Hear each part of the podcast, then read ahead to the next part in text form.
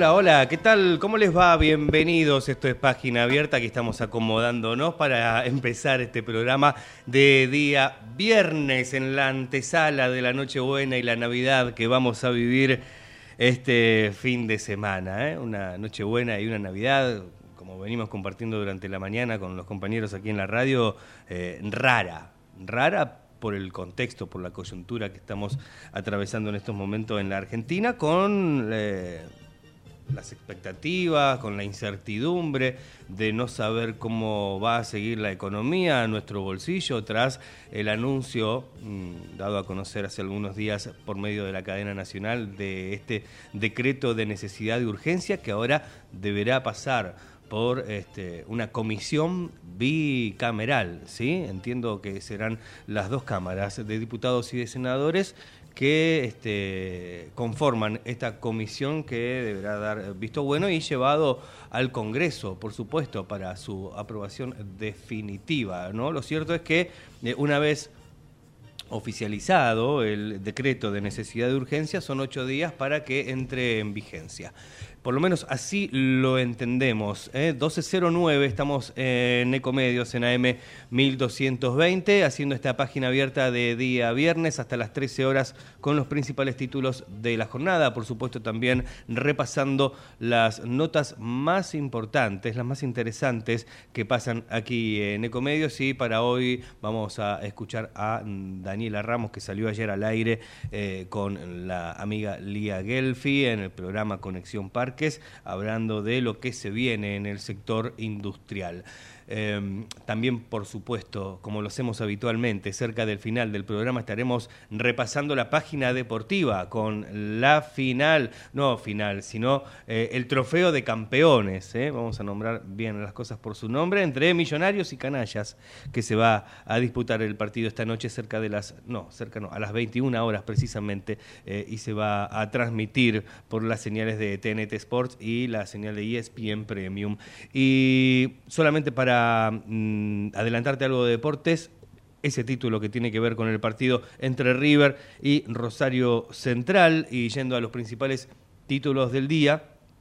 Habló Adorni, como lo viene haciendo desde el inicio del gobierno, cada mañana a las 11, tras la reunión de gabinete de Javier Milei con todos sus ministros y colaboradores, Manuel Adorni eh, sale a hablar con la prensa en Casa Rosada. ¿Y qué dijo esta mañana Manuel Adorni? Que el gobierno denunció a organizaciones sociales por extorsión y defraudación. Vamos a ampliar un poquito la información que dábamos en el servicio informativo de la radio de las 12 del mediodía. Esto que tiene que ver con el gobierno nacional que realizó una denuncia judicial que por los presuntos delitos de extorsión, defraudación al Estado en relación al manejo de planes sociales en función de las 16.150 llamadas que recibieron a la línea 134, 1.200 de las cuales se podrían relacionar directamente con esos delitos.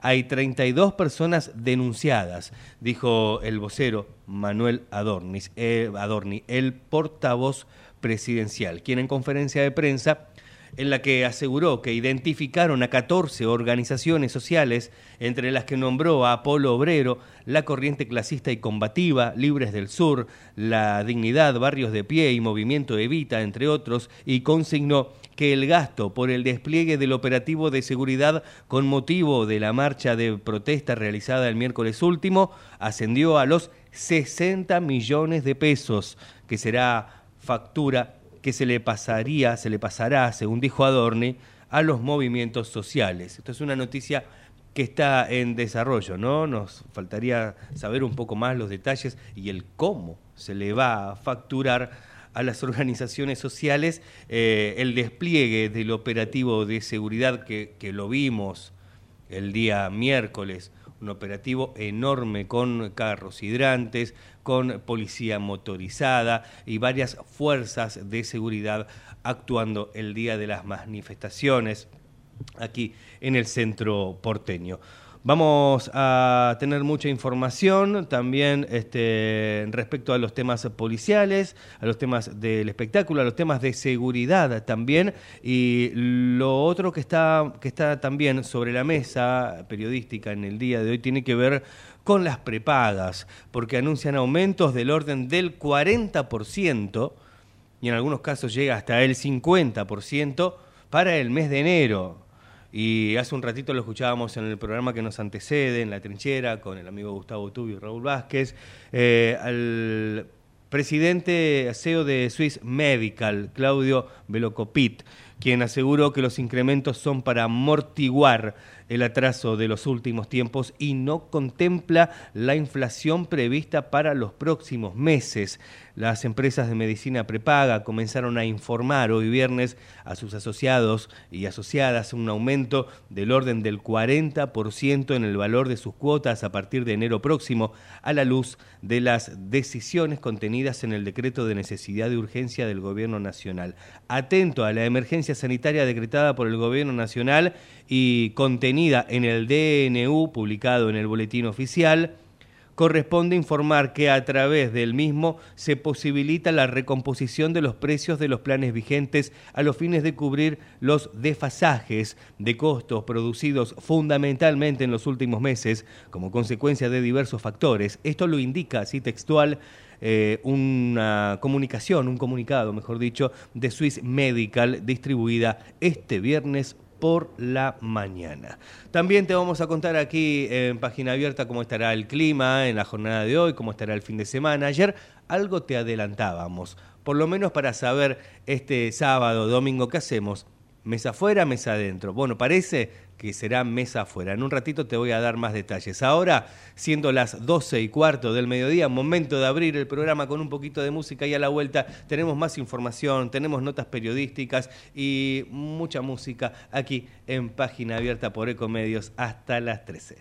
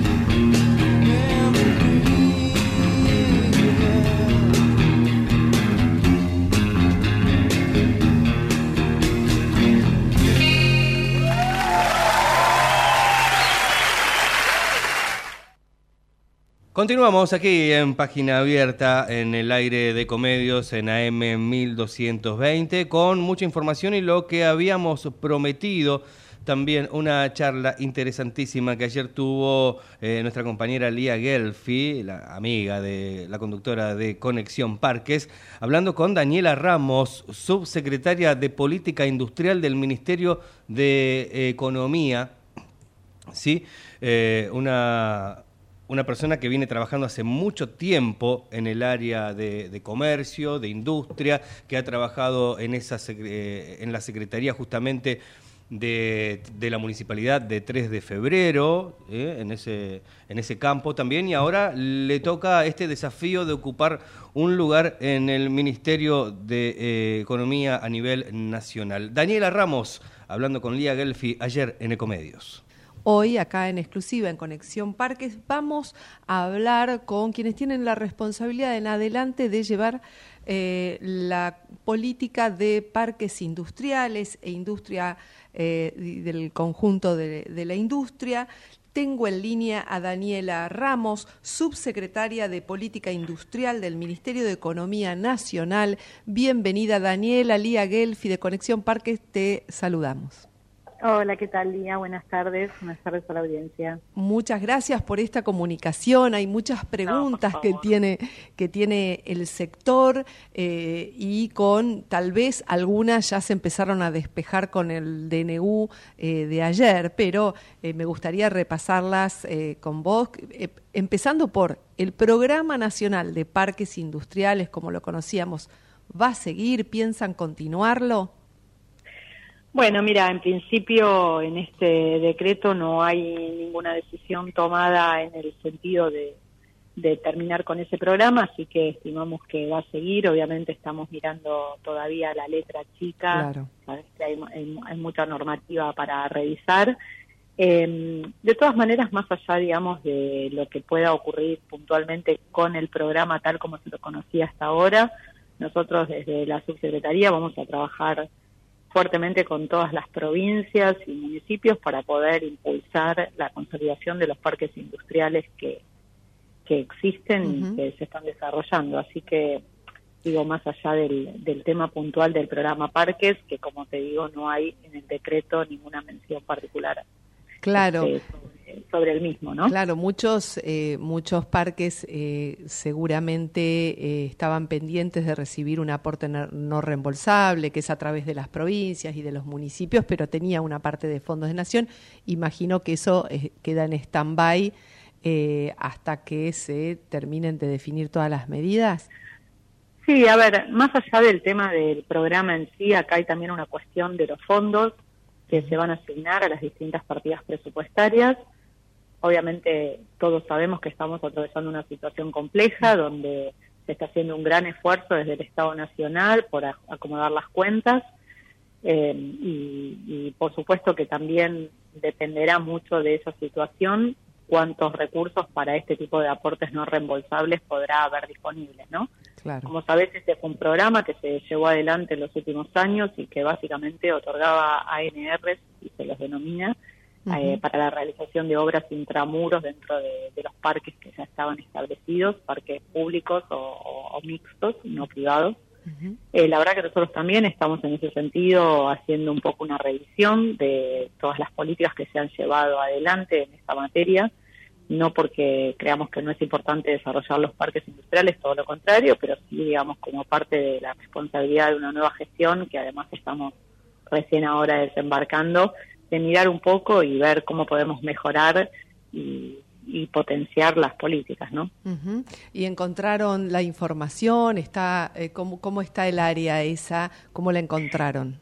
Bien, es un área que está eh, bastante ordenada y digamos estamos trabajando con el equipo que venía que venía llevando adelante estos temas para poder clarificar bien todas las cuestiones y entender bien todos los temas que están todavía pendientes de resolución, pero con un diálogo productivo en este sentido.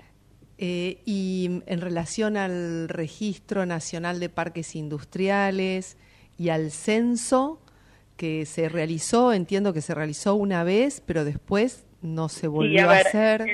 el registro está, es algo que vamos a, como parte, una, uno de los objetivos, uno de los objetivos que nosotros tenemos desde la subsecretaría es poder eh, implementar algunos procesos que permitan mejorar eh, los tiempos de las tramitaciones, contar con información para la toma de decisiones, poder de alguna manera también simplificar trámites y, ahorrarle algunos pasos a las empresas que, como sabemos muchas veces, que el Estado les quite el pie de encima es casi la, la mejor ayuda que podemos darles, ¿no?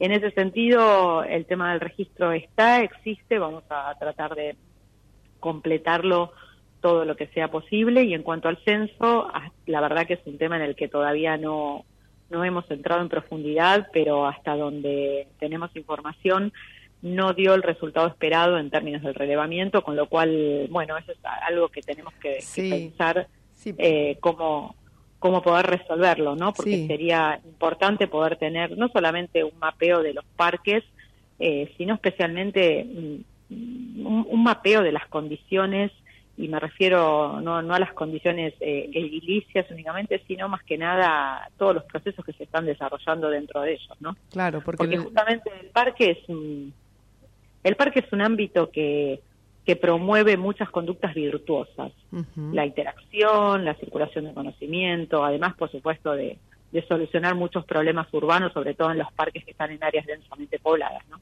Y la verdad es que mm, una de las cuestiones que nosotros queremos es ver cómo podemos potenciar esos beneficios que todos sabemos que tienen los parques industriales en términos de economía de aglomeración y de trabajo conjunto entre empresas. Así que es sumamente importante poder tener ese mapeo y ese panorama y vamos a trabajar en los próximos meses, entre otras cosas, en ese tema. Con lo cual lo van a poner en la agenda de, eh, de trabajo con los gobernadores y los principalmente. Nuestra agenda de trabajo tiene una pata muy fuerte, en, va a tener una pata muy fuerte en todo lo que tiene que ver con el territorio, eh, con lo regional, con lo local. Nosotros estamos convencidos de que tenemos que lograr que las políticas productivas tengan la capilaridad necesaria para llegar a cada uno de los lugares del país y trabajar muy fuertemente con, con los gobiernos locales y provinciales. Y los parques industriales son una parte o una pata importante de esa eh, estrategia territorial que nosotros vamos a llevar adelante. La mayoría de, los parques son de origen público. Eh, y ha habido, está, empezó a haber una tendencia de más inversión de mixtos y eh, privados. ¿qué, ¿Qué opinas respecto de esto? Mira, a mí me parece que el Estado no, no necesariamente tiene que hacer aquellas cosas que el sector privado puede hacer de manera eh, eficiente y que si hay una inversión, un proyecto de inversión, sea mixto, sea privado, para desarrollar parques o, agrupamientos industriales que permitan mejorar la competitividad de la industria, bienvenidos sean. Todo aquello que sean inversiones van a ser apoyados por, por nosotros. Este país necesita acuciantemente inversiones y generación de empleo, así que en ese sentido no hay una una idea o un preconcepto de que los parques sí o sí tienen que ser parques públicos. Eso es algo que, que creo que, que, forma parte de, de, alguna idea atada a que estos parques pueden tener algunos beneficios adicionales que no tienen los parques privados, ¿no? Hay muchas provincias que tienen normativa específica en ese sentido. Pero no, no hay una, una definición particular respecto de eso. eh, sos eh, experta en, en, pymes, has trabajado en la CEPIME, eh, incluso también en el, en el desarrollo o en el impulso del Distrito Tecnológico de la Ciudad de Buenos Aires, corregime si no es así. Eh, y quería preguntarte, porque bueno, el 80% de las eh, empresas que están radicadas en los parques son pymes o las que se van a radicar, con lo cual eh, el régimen, los regímenes de, promoción, que en general la mayoría son provinciales, sí, eh, a nivel nacional había algunas, algunos incentivos que eh, impulsaban un poco o, a través de tasas subsidiadas, etcétera, que se puedan relocalizar y ordenar un poco eh, eh, esa, ese movimiento de empresas dentro de los parques, como vos decías, para que tengan una, una actividad más virtuosa. Eh, y vimos que se derogaron todos, todos los regímenes de promoción, estaría derogando el DNU. Eso, eh, ¿cuál es tu opinión? ¿Cuál es tu mirada respecto de esto a futuro? Mira, con respecto al tema de las pymes, por supuesto que son el principal sujeto de, la actividad económica en el ámbito industrial, bueno, no solamente en el industrial, hay un área específica que es la Secretaría de la Pequeña y Mediana Empresa, que obviamente tiene su, core y su, objetivo central en trabajar con, las pymes. Nosotros vamos a trabajar muy codo a codo con ellos, porque cualquier política que uno piense para promover el desarrollo no puede eh, soslayar la relevancia y las particularidades que tienen las pymes. Así que desde ese lugar hay muchísimas iniciativas que se van a, sostener y otras que se van a impulsar que no estaban antes y en todas ellas siempre la pyme tiene tendrá un protagonismo eh, fundamental. En cuanto al tema del, del DNU, hay, el DNU está derogando el un régimen de promoción industrial de los años 70 pero digamos no no hay en eso eh, un, impacto tan directo sobre las cuestiones que se llevan adelante para promover la actividad productiva. Y en ese sentido nosotros tenemos como ejes de trabajo, además de lo que te mencionaba del tema territorial, otras cuestiones que también eh, pueden cobrar mucho mucha fuerza dentro del marco de los parques industriales porque se pueden trabajar muy bien que tienen que ver con impulsar la competitividad y el desarrollo de cadenas de valor. Son dos ejes clave. En cuanto al tema de cadenas de valor, eso incluye trabajar en todo lo que hace al desarrollo de proveedores y a la interacción entre distintos nodos productivos. Los parques en ese sentido son ideales. y por otro lado también en la competitividad, nosotros tenemos como ejes de trabajo, queremos impulsar la exportación. Es fundamental que podamos tener una Argentina más exportadora y eso incluye a las empresas industriales, también a los servicios, etcétera. Y en ese sentido vamos a trabajar mucho temas de calidad, diseño, innovación, todo lo que es manufactura avanzada, industria 4.0 y el tema de la sustentabilidad también que es fundamental en el, en el mundo actual, ¿no? Así que un poco con esos ejes y siempre entendiendo que la problemática de la pyme es una problemática particular, eh, vamos a, llevar adelante esta etapa. Sí, fundamental eh, y creo que en línea también con, con, con, los parques están necesitando. Yo hace poco estuve visitando todo lo que es Mendoza, Neuquén y bueno, todos están en la, en la misma necesidad o están visualizando las mismas necesidades, ¿no? Esto que vos enumerabas, así que seguramente va a ser bienvenido todo lo, lo que lo que se lleve eh, adelante. Sí, eh, veremos con las provincias, ya esto es una pregunta para los, los ministros provinciales, qué va a pasar con las promociones eh, de relocalización que tienen en cada provincia. Eh, eh, bueno, vos eh, además tenés un, yo imagino que ya has dejado el cargo que tenías en la municipalidad de 3 de febrero, sos sos de, de, 3 de febrero que anda luchando por su parque, hemos tenido acá al intendente, así que eh, que ya esto fuera de lo que tiene que ver con lo nacional, eh, que, ¿cómo está esa? O sea, 3 de febrero va a tener su parque, ya, ya las tierras eh, están charladas, ¿qué va a pasar con eso? El, Parque Industrial de 3 de febrero es una larga demanda del sector productivo, es un municipio netamente industrial y, con una gran presencia de pymes además, y que además como, como uno de los distritos más densamente poblados de la provincia y del país, eh, tiene todos los problemas que uno puede imaginar en la aglomeración de empresas conviviendo con la vida urbana, ¿no? Eso genera un montón de problemas y además también muchas ineficiencias, layouts de plantas subóptimos y muchos problemas.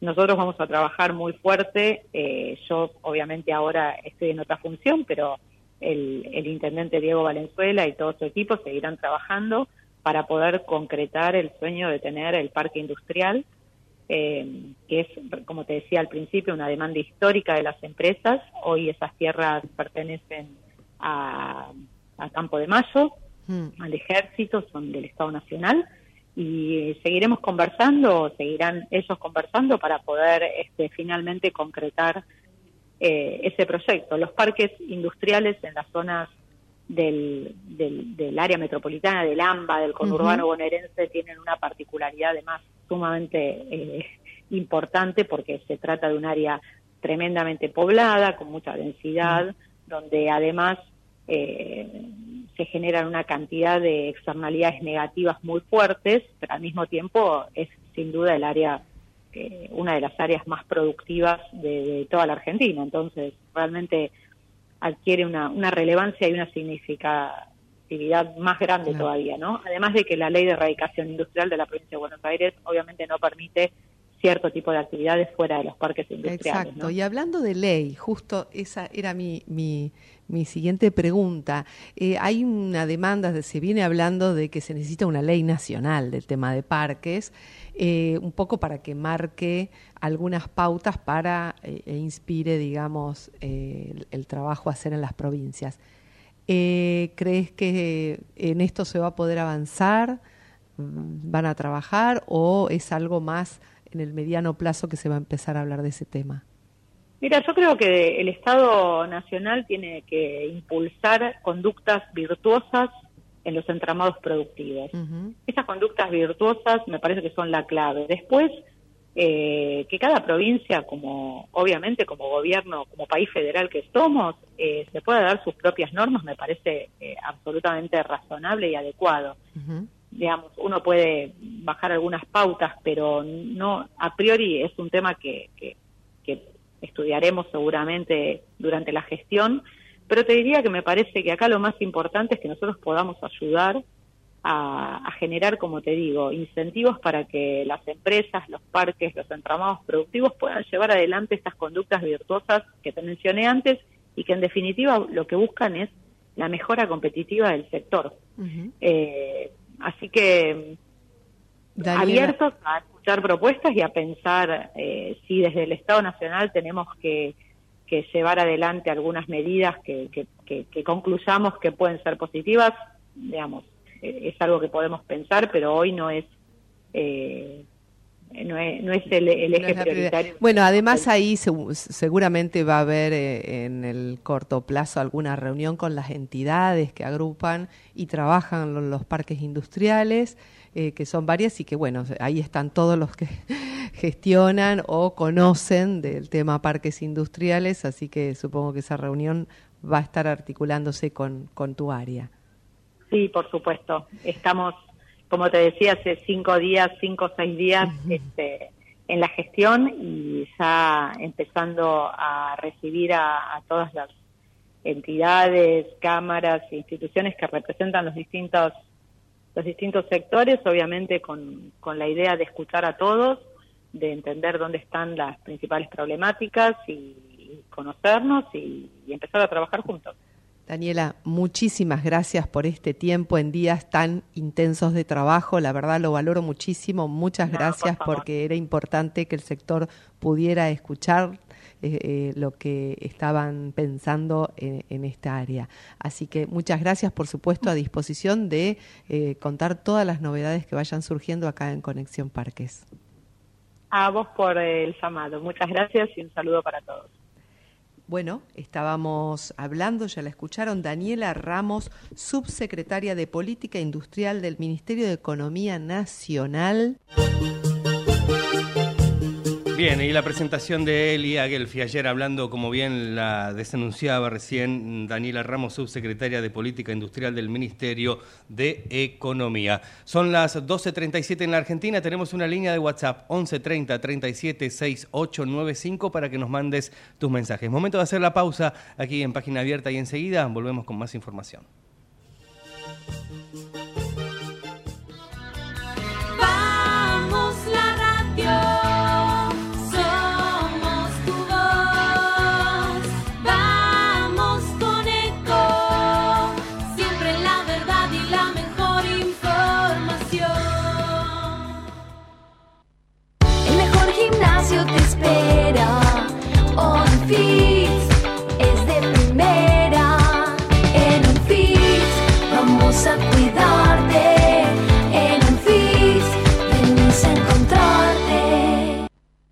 Somos tu destino de crecimiento, con políticas activas para generar competitividad y desarrollo y la infraestructura que tu proyecto necesita. Entre Ríos, una provincia fuerte que está en marcha. Gobierno de Entre Ríos.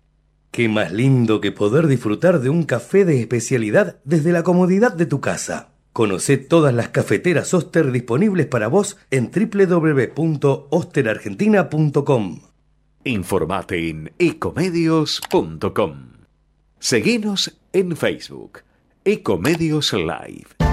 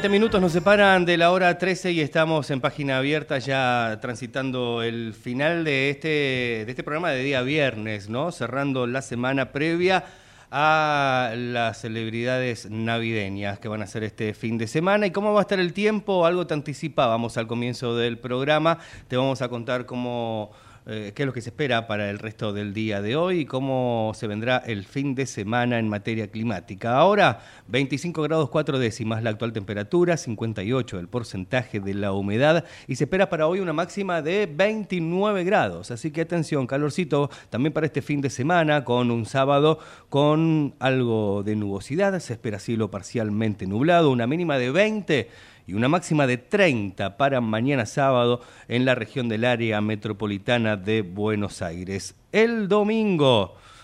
Ay, ay, ay, cambió el pronóstico para el domingo. ¿eh? Ayer decíamos mesa afuera. Hoy me animo a decirte. Hoy, sí, hoy a la mañana porque teníamos los datos de ayer. Los datos de ayer decían mesa afuera. Los datos de hoy te dicen mesa adentro.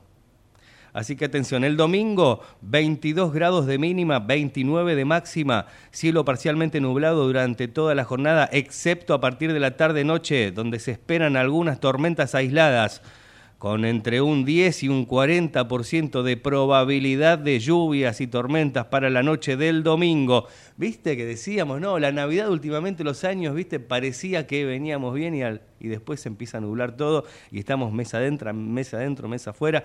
Bueno, tormentas aisladas, lo que dice hoy el Servicio Meteorológico Nacional para la noche del domingo y esto continuará durante la madrugada del lunes, algunas tormentas en la ciudad de Buenos Aires y alrededores, el lunes feriado se espera 20 de, maxi, de mínima, 25 de máxima, baja un poco la temperatura después de las lluvias. Y el resto de la jornada del lunes tendremos cielo algo nublado en Buenos Aires. Para seguir con la información, vamos a una nota ayer interesantísima respecto del DNU. El DNU eh, que anunció Javier Milei en cadena nacional.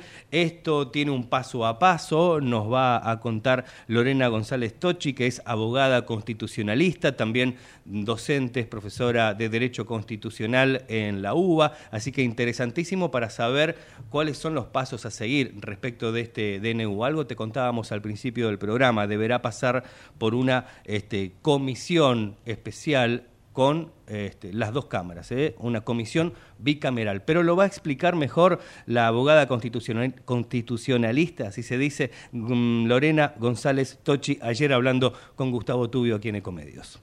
Por supuesto, queremos entender un poquito más cómo es esta, esta historia de discusión permanente en la Argentina sobre qué es constitucional y qué no es constitucional. Por supuesto, este DNU va a generar muchísima discusión, planteos en los distintos tribunales. Por eso la, la llamamos, la convocamos a la doctora Lorena González Tochi, abogada constitucionalista, profesora de Derecho Constitucional de la UBA. Doctora, qué placer. ¿Cómo va? Lorena, Gustavo Tubio, Raúl Vázquez. ¿Qué tal? Buenos días, ¿cómo están? Muy bien, muy bien. O sea, es que uno se confunde, ¿no? Porque, claro, hay, hay sectores, este presidente y cualquier otro, ¿no? Pero eh, hay mensajes de buenos días argentinos y ya hay una presentación de el mensaje es inconstitucional. Entonces ya hay unos, claro, vos sabés que Ante- pasa. a- a- por las dudas, ¿viste? por las dudas es inconstitucional, no se dice buenos días. Entonces ya ahí es complicado. ¿Cómo- ¿Cómo estás Sí. analizando toda esta gran discusión? Porque claro, eh, ¿qué es constitucional? ¿Qué no lo es? Vos me dirás algo sencillo. Es constitucional todo lo que está dentro de la Constitución. Pero hay tantas interpretaciones que es difícil entenderlo. Sí, más que muchas interpretaciones, hay muchas tergiversaciones. La primera es que entendemos que es la Constitución. Hay un millón de definiciones, yo podría hablar mucho tiempo, pero no tenemos tiempo, solamente digo esto.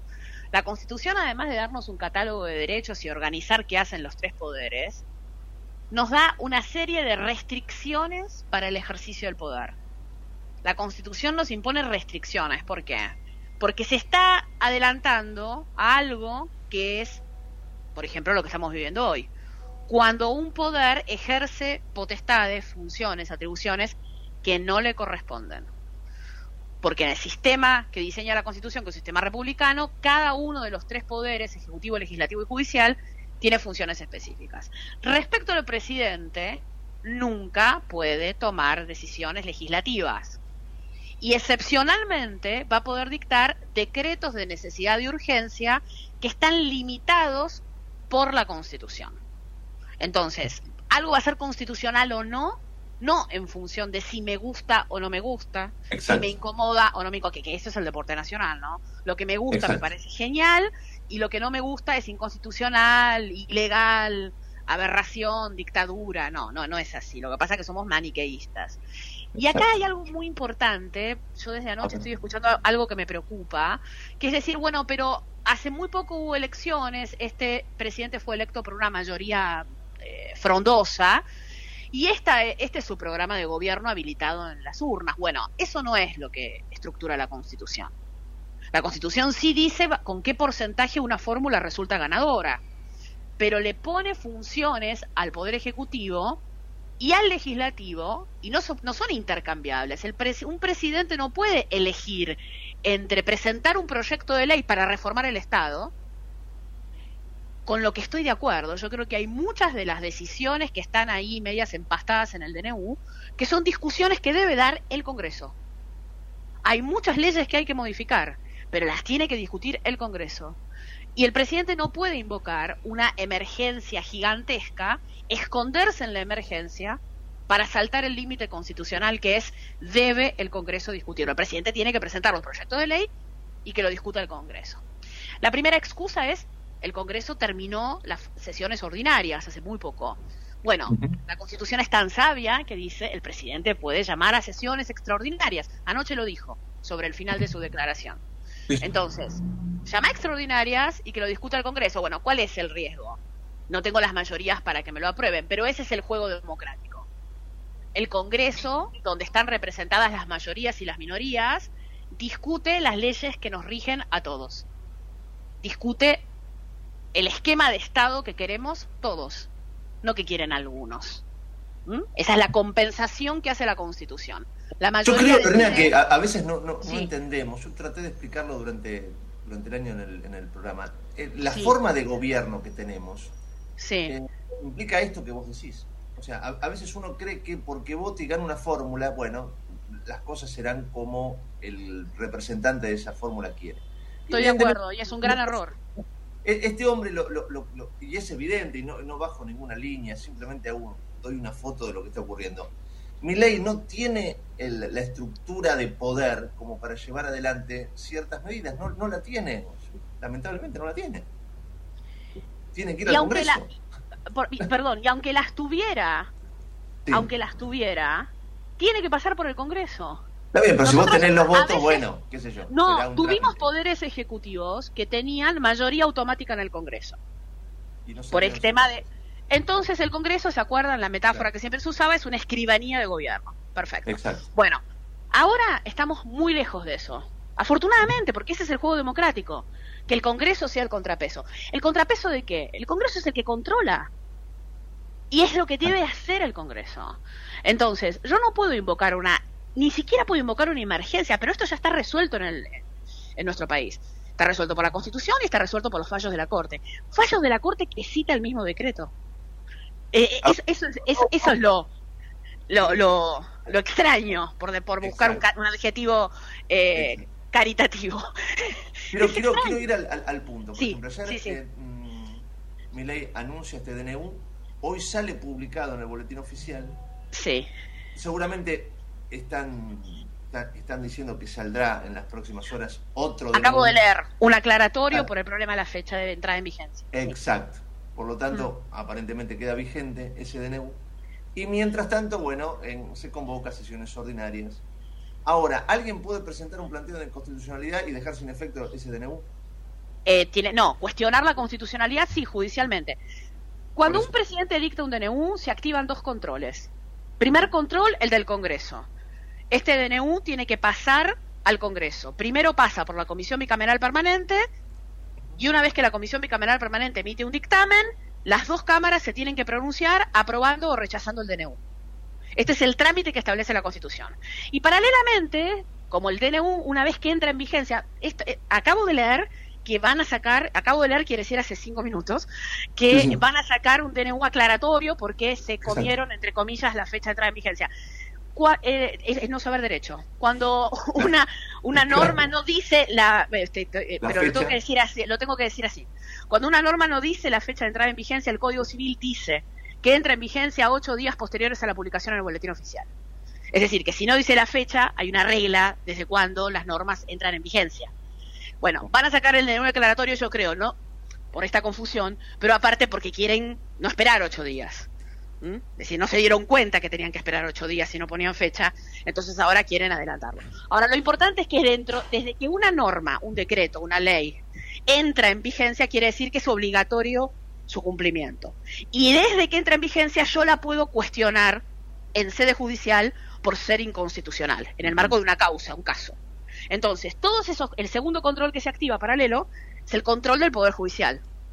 Aquellas personas que cuestionen judicialmente, personas o grupos de personas, todo el DNU o parte del DNU, porque como es un DNU ómnibus, regula diferentes materias, ¿no? Entonces, se activa automáticamente. Eso es el engranaje perfecto que tiene la Constitución, del que no se puede escapar, por más que uno Doctora, quiera, ¿no? doctora González Tochi, ¿cómo le va? Raúl Vázquez, la, la- la Eh, ¿Qué tal? Muy bien. me preocupa en principio algo que, bueno, usted dijo me debe pasar, pero uno que, eh, empezaba ya a sospechar que no sabe nada de derecho, ¿no? Digo, eh, el hecho de no haber puesto la fecha en el, en el DNU habla, eh, a ver, no digo de incompetencia, pero sí de algunas desprolijidades, ¿no? Exacto. En principio sí. eso, este, bueno, da, da, da que pensar y da para, para analizar. Digo, y, y- y por último te quería hacer una consulta respecto de esto. Eh, vos, eh, digo, la pregunta es, ¿entra en vigencia este DNU una vez que está publicado o haya Sí. puesto fecha? eh, Sí. Esto se va a aclarar ahora. Y puede mantenerse en vigencia hasta se- hasta tanto se desaprueben una de las dos este, variantes que vos planteabas, sea en el Congreso o... o- Exacto. Hay una distinción. El Congreso lo que hace hace un control y si no pasa el filtro del Congreso, el DNU no rige más. Es muy difícil que Pero está en vigencia hasta tanto se lo trate. hasta exactamente. La Constitución dice, firma el decreto el presidente el DNU, tiene 10 días para pasarlo a la Comisión Bicameral Permanente. Ujú, Ustedes se acuerdan que nosotros estamos con un Congreso nuevo, Sí. con bancas parcialmente renovadas en función de las elecciones generales del 22 de octubre. Entonces, hoy, ahora también, están constituyendo esa comisión bicameral permanente. Sí, sí. Acuérdense que también estábamos en receso, hasta que ahora van a convocar sesiones, perdón, estábamos con sesiones extraordinarias extendidas hasta el 9 de diciembre, ¿se acuerdan? Sí, sí, que, que- que el gobierno anterior hizo eso. Bueno, entonces, se constituye esa comisión, en esta particularidad, porque estamos en un año electoral, el presidente tiene que enviar este DNU para que lo revise. Pero desde que está en vigencia, si ese DNU me afecta algún derecho de alguna persona o grupo de personas, y lo puedo demostrar judicialmente, yo lo puedo, puedo plantear las inconstitucionalidades que detecte en sede judicial. Ahora, en Argentina las inconstitucionalidades tienen efecto para el caso. Es decir, Claro. el DNU no se aplica para el que ganó el juicio. Obviamente que después la jurisprudencia se va alineando, ¿no? Si varios jueces declaran, es muy probable que vos ya se... O si hay inconstitucionalidades muy groseras, ¿no? Que puede pasar. Bueno, claro. Ahora, pero son dos controles que se activan. El más general, que es el del Congreso, es decir, nosotros los ciudadanos no tenemos que hacer nada, solamente controlar a quienes fueron nuestros legisladores que votamos, ¿no? Y eh, el otro control, que es el control de- del ciudadano al que van dirigidos esos derechos, ¿no? Perdón, al que va dirigida esa reglamentación o restricción de derechos. Sí. Entonces, Esto se activa paralelamente, pero siempre te necesito que el DNU entre en vigencia. Claro, ahora digo, yo desde mi más absoluta ignorancia, ¿no? Eh, hay una trampa ahí, digo, eh, o, o pareciera una trampa el hecho de que mm, a mí como Poder Ejecutivo puede, puede resultar que no me convenga o que tarde mucho en resolverse la cuestión en sede de Congreso, o como usted bien dice, que la cuestión que tiene que resolverse en sede judicial es justamente para ese caso y hasta que siente jurisprudencia pasa tiempo y mientras tanto el decreto sigue en marcha y, y tal vez complicando este, la constitucional algunas cuestiones, ¿no? si yo tengo que analizar la regulación constitucional, mira, antes de 1994, con la constitución anterior, los decretos de necesidad y urgencia no tenían ningún tipo de continente constitucional. Por eso Carlos Menem tenía esa famosa sí. frase que si no sale por ley, es decir, si no tengo las mayorías en el Congreso, sale por decreto, ¿se acuerdan? Sí, sí.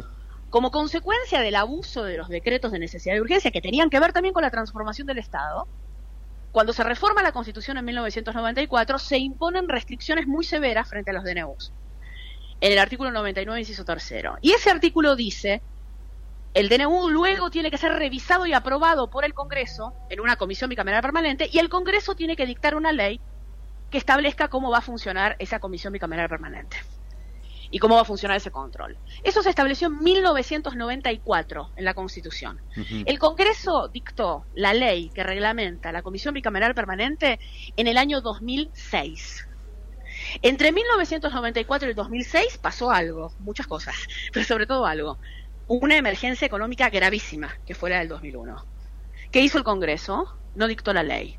Y cuando la dicta, dicta la peor ley posible, la 26122, que es la que establece este control de la Comisión Bicameral Permanente, es muy mala. La, la dicta.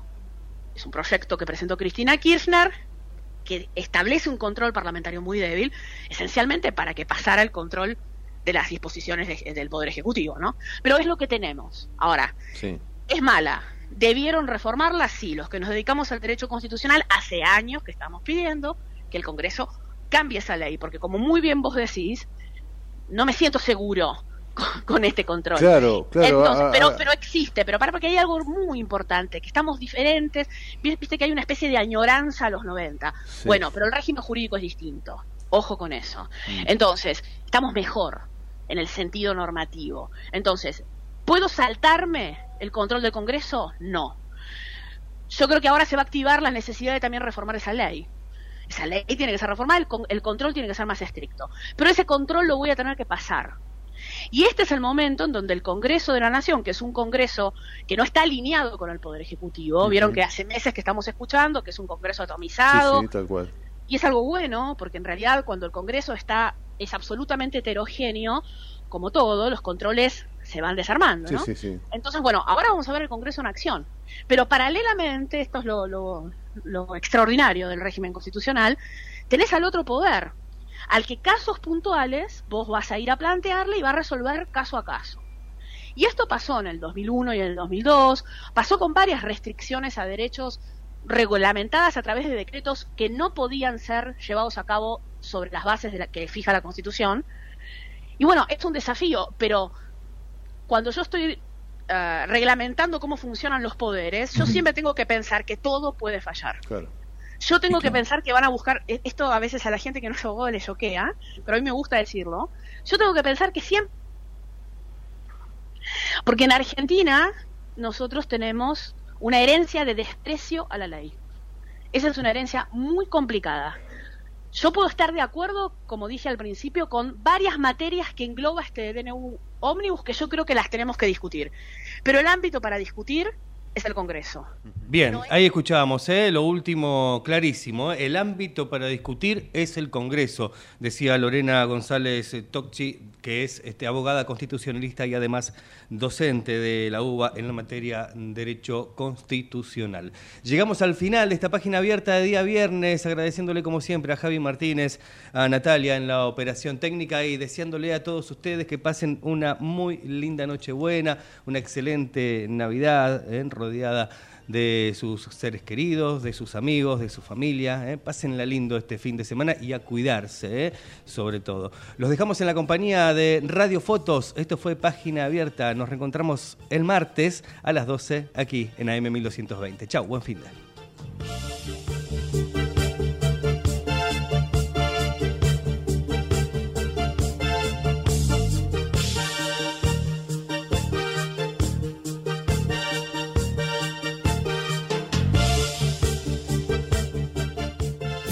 Desde Buenos Aires, transmite LRI 224, AM 1220, Ecomedios